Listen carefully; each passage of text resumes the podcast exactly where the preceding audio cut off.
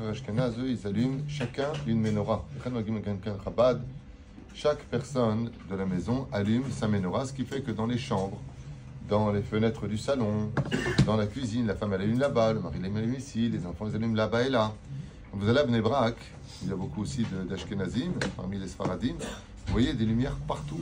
Surtout le huitième jour de Hanouka, c'est un spectacle assez impressionnant de voir autant de lumières. Et comme vous le savez, les lumières de Hanouka, quand on les observe, Pirsumé Nissa, c'est pas simplement la publication de la lumière, mais quand on regarde surtout la première demi-heure de l'allumage des bougies de Hanouka, c'est comme un espèce de laser quelque part qui vient nous nettoyer, un karcher qui vient nous nettoyer de l'assimilation.